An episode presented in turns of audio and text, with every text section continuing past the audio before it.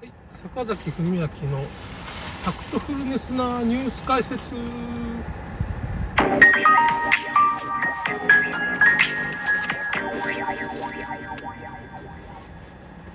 えっとですね、今日はね、ちょっと若干選挙の話っていうと、まあ、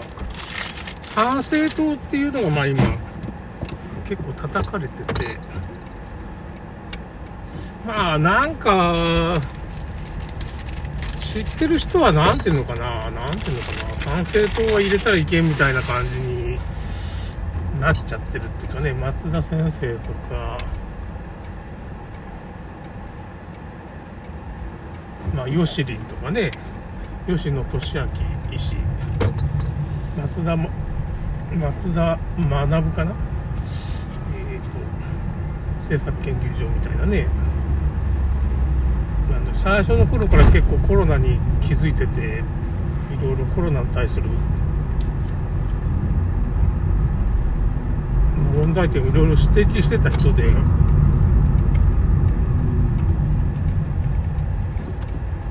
今 YouTube がダメになってるからまあニコニコ動画とかでねちょっと情報を発信してたり。あと神谷さんっていう人ですね。まあ代表がね。あと中部大学の、うん、武田先生とかね。国彦先生。まあ有名な方が。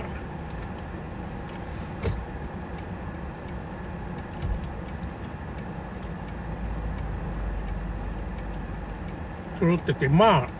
まあ50人ぐらい立候補して5人ぐらいなんとか国政に送り出せないかみたいなね国政選挙参議院ですかね今回。そういうことやってる。資金もあるんじゃないかみたいな。ちょっとよくわからないんですけどねその辺なんか。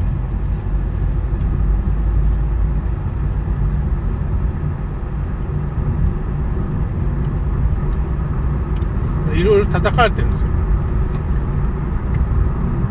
だけどその叩き方がねなんか些細なとこ結構ついてきてるみたいな感じなんだよね。例えばまあ、神谷さんが過去の発言で、なんか、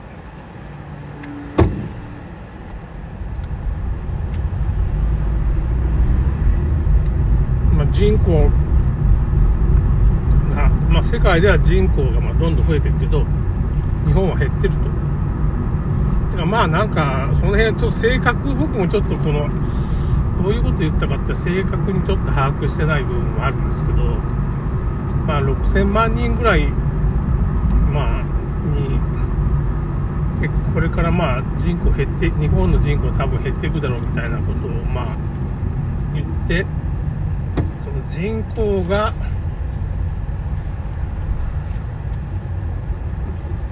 減ることをもうちょっとプラスに捉えようと発言をしてるんだ。ビル・ゲイツと同じじゃないかみたいな感じで撮ってるんですけど、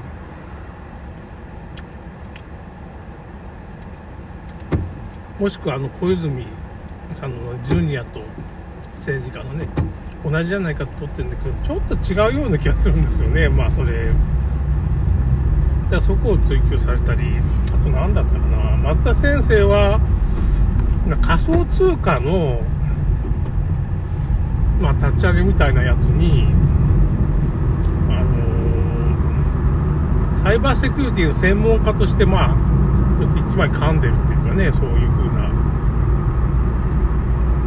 もともとサイバーセキュリティの、まあ、そういう専門家みたいらしいんですよね。その、元衆議院議員の松田学さんね。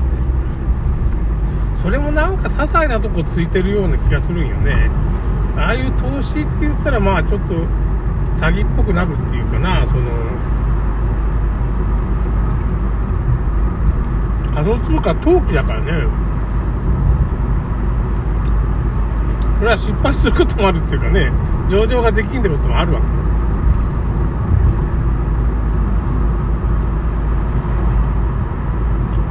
吉野さんはまあ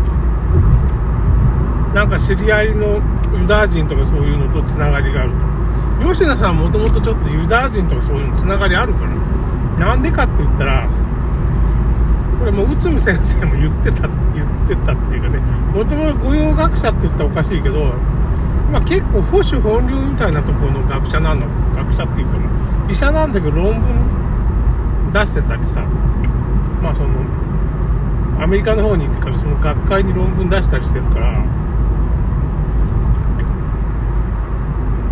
ユダヤ人の知り合いなんかいっぱいいるよ。あの人。もともとそういう人なんだよ。だけど、このままじゃ日本がやばいからっていうことで、今の方向に行ってるわけじゃないですか。そういう YouTube やったりそういうことを言い出して。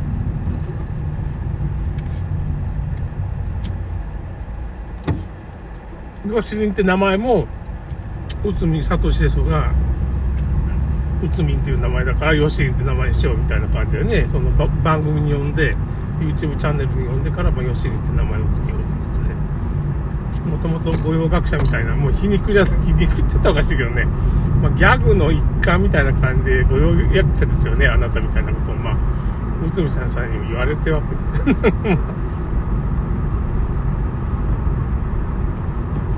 だからかなりその、お客さんも結構その、電通の幹部とかがね、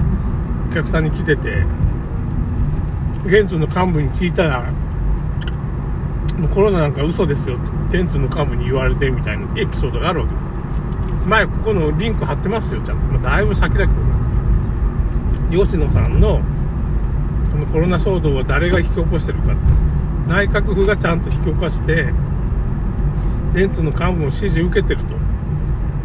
で、まあ、大本営発表みたいなことを今やってるんだけど、そういうふうな国の方から指示が来てるから、電通もそういうふうにせざるを得んのよって、仕事みたいなもんなんよって、コロナ騒動っていうのね。国から言われてんだから。どういう声か知らんけどね。そういうことをまあ、YouTube で発信してるわけですよ。そういうふうに言われたよと。なんか意外と内部事情に詳しいと。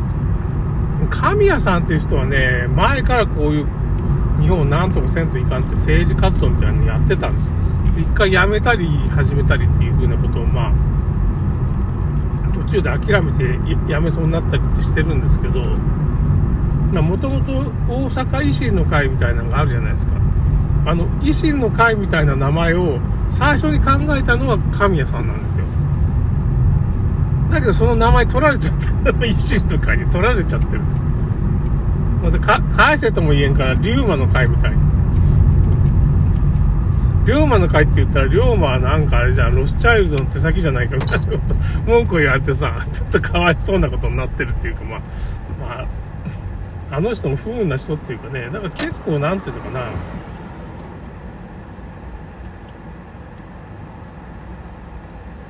若い人集めてセミナーみたいで合宿みたいにしてねそういう支持者を増やしたりとかいうかちょっとした大学っていうかなその今で言えばサロンみたいなことをまあ勉強会とか含めてそういう人材を育てようとしてからずっとそういうなんとか大学みたいなのやってたわけ。